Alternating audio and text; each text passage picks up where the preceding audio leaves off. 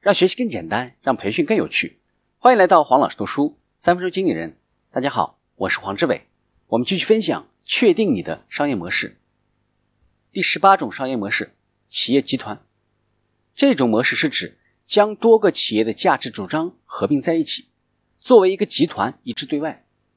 企业集团模式下也有两种情况，一种情况是像采购商和零售商那样。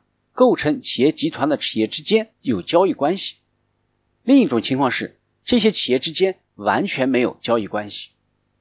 比如说，苹果公司和软件开发商、配件制造商、内容提供商之间形成一体化来对抗安卓系统，而安卓阵营除了与这些商家合作之外，还与硬件的制造商合作，形成自己的企业集团。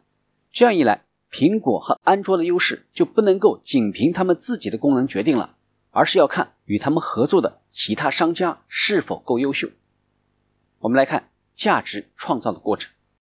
一旦形成一个企业集团，顾客在决定是否购买的时候，所看重的就不是单独的企业或者单独的产品，而是会将这个集团内的所有商品或者服务组合起来考虑。